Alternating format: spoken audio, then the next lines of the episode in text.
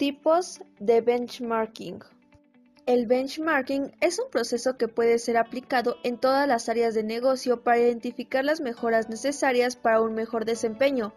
Los tipos de benchmarking son funcional o genérico. Es el proceso en el cual se toma como referencia las políticas, productos, programas y estrategias de organizaciones acreditadas por ser las mejores o las más avanzadas. El benchmarking funcional identifica las mejores prácticas de una empresa que sea excelente en el área que se quiere mejorar. No es necesario que esta empresa sea competidora o incluso que pertenezca al mismo sector. Interno. Es un proceso interno que identifica las mejores actividades, procesos o estrategias de la empresa para llevarlas a un sitio, departamento, unidades operativas o países diferentes, aunque de la misma organización. El benchmarking interno se lleva a cabo dentro de la misma empresa.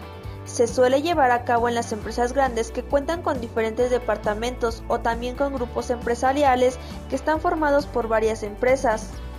Este tipo de benchmarking se da por entendido que algunos procesos de trabajo pueden ser más eficientes y eficaces que otros, que también se encuentran dentro de una organización. Competitivo.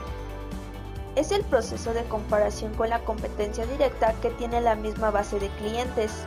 El benchmarking competitivo busca medir los productos, servicios, procesos y funciones de los principales competidores para realizar una comparación con nuestra empresa y poder detectar y llevar a cabo mejoras que superen a las de nuestros competidores. Este tipo de benchmarking se da por entendido la importancia de conocer las ventajas competitivas de las empresas del entorno. Su propósito es identificar información específica acerca de los productos, los procesos y los resultados comerciales de sus competidores directos y compararlos con los de la organización. En el benchmarking competitivo existen dos principales barreras que obstaculizan el proceso.